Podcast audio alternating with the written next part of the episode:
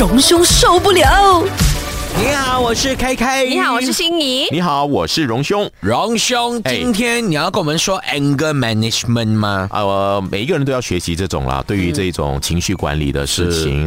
呃，不过我我也不否认哦，其实自己在某一些地方，如果你压力很大啊，然后天气又热，你很难的控制自己情绪。嗯，有时候我又跟大大跟自己说，当你情绪来的话，倒数。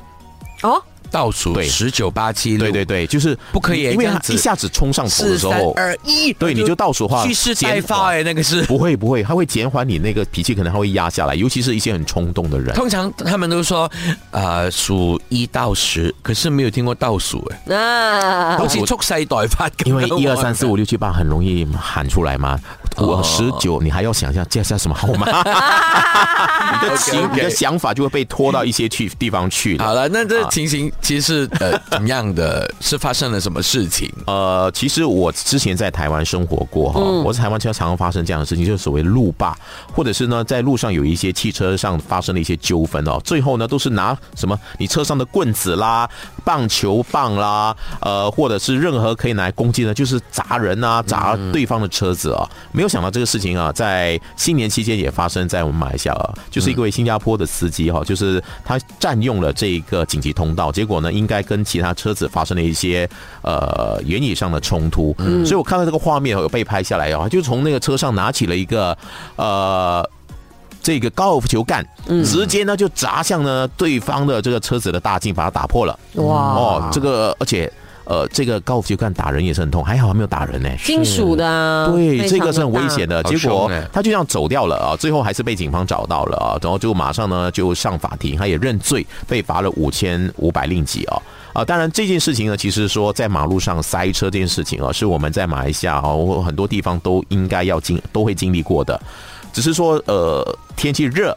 又塞车塞很久的话呢，哎，你一跟对方呢有一些稍微有一些什么冲突的话呢，大家可能呢就情绪管理上就很难做好。哎，你看他甚至拿到什么就打什么，这是非常危险的。呃，所以呃，这这个其实，在我们呃常常塞车的国度里面，大家真的要好好看看自己哦。如果遇到塞车，遇到一些路霸的话，你要怎么心理准备？要怎么样去呃度过那个愤怒的情绪？啊，不然就做错事，你要上法庭的。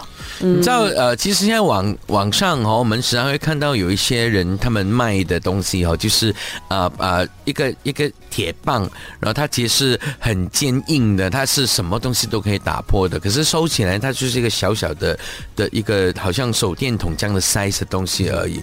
然后我看到那个广告，我是觉得说哇，这样子，那如果真的有呃脾气太暴躁的朋友买了的话，收在车里面，它本来是用来自卫的是吗？对对，可是当然。呢你放在车里面，那可能就是这样的情形，随时就可以拿出来。其实很多的物品的设计都是好的，只是用的人的用法错了。你真的要打人一个 standing lock 嘛？对呀，你不要忘记周星驰有一个十大武器之首。你绝对想不到，它就是个板凳，真的，又可以坐，然后可以打人。